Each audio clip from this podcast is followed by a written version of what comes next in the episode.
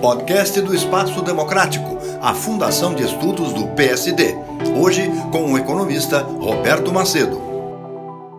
O IBGE divulgou recentemente várias informações sobre o PIB, Produto Interno Bruto, de 2021 e de outros anos, com destaque para um crescimento de 4,6% entre 2020 e 2021. Seria uma ótima taxa, não fosse o fato de que é enganosa em face da forma como é usualmente medida. Para tanto, o IBGE tomou o PIB trimestral médio de 2021 e o dividiu pelo mesmo PIB de 2020 para chegar à variação do PIB do ano passado. Acontece que o PIB de 2020 caiu 3,9% como resultado inicial da pandemia da Covid-19 e assim chegou a um número bem abaixo do que seria em circunstâncias normais. E essa queda foi o fator mais importante na determinação dessa taxa de 4,6% entre 2020 e 2021. Segundo os meus cálculos, se o PIB não crescesse nada em 2021, o mesmo cálculo do IBGE produziria uma taxa de 3,6%.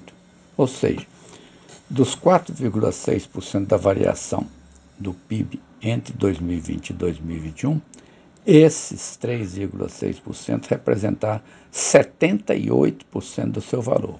O restante foi o crescimento do PIB dentro de 2021.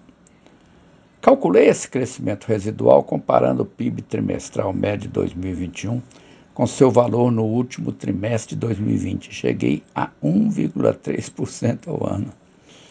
Ou seja, esse foi o crescimento efetivo do PIB dentro de 2021. Outra forma de ver essa questão é observar o crescimento do PIB em, em cada um em 2021 em cada um dos seus quatro trimestres. As taxas foram de 1,4%, menos 0,3%, menos 0,1% e 0,5% do primeiro ao quarto trimestre, respectivamente. A soma dessas taxas dá 1,5%, que é um valor próximo da taxa de 1,3% que encontrei. Mais uma forma de ver o assunto são as taxas de variação do PIB nos três anos do governo Bolsonaro, ou seja, 1,2% em 2019, menos 3,9% em 2020 e 4,6% em 2021, cuja soma dá uma taxa de 1,9% nesses três anos o que fica abaixo do crescimento populacional de 0,7% ao ano. Ou seja, o PIB por habitante caiu nesse período de três anos. Agora, o noticiário e as discussões voltaram para a guerra da Ucrânia.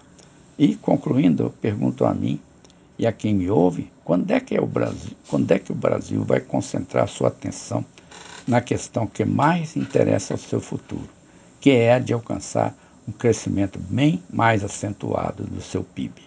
Roberto Macedo para a Fundação Espaço Democrático do PSD.